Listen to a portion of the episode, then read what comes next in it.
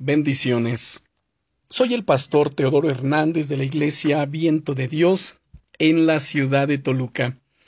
El devocional del día es Dios habita en tu alabanza. ¿Sabías que la alabanza genuina trae el cielo a la tierra?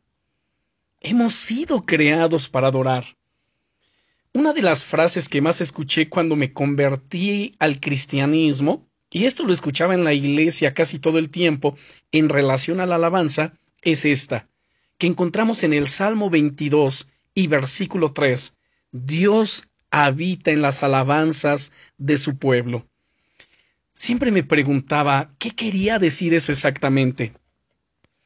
Dios nos ha creado para vivir en su presencia, y aunque el pecado trajo una separación entre nosotros, nuestro corazón aún anhela estar con Él. Incluso aquellos que no creen en Dios tienen en el fondo ese anhelo, aunque no lo saben.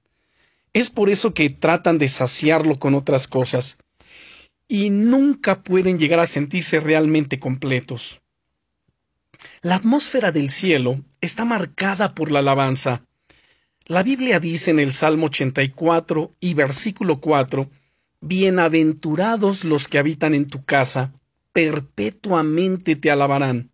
Sí, hemos sido creados para alabar eternamente a Dios.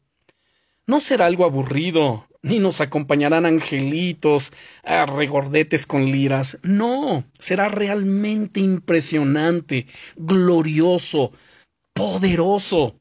Cada vez que alabas a Dios, estás invitando su presencia a manifestarse en tu vida con poder porque estás conectándote con Él de corazón a corazón.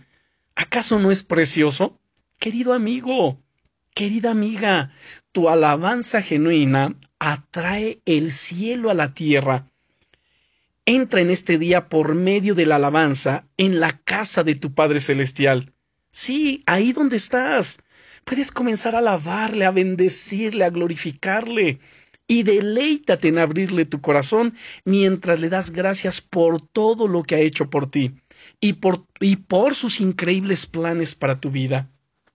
Deja que su presencia te inunde y te transforme en este día.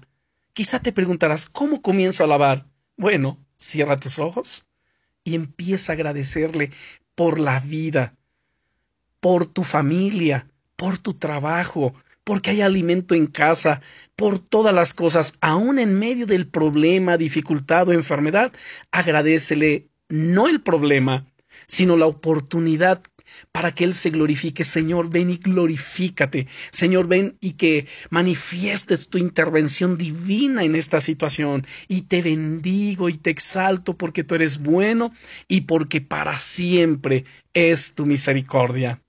Bendiciones.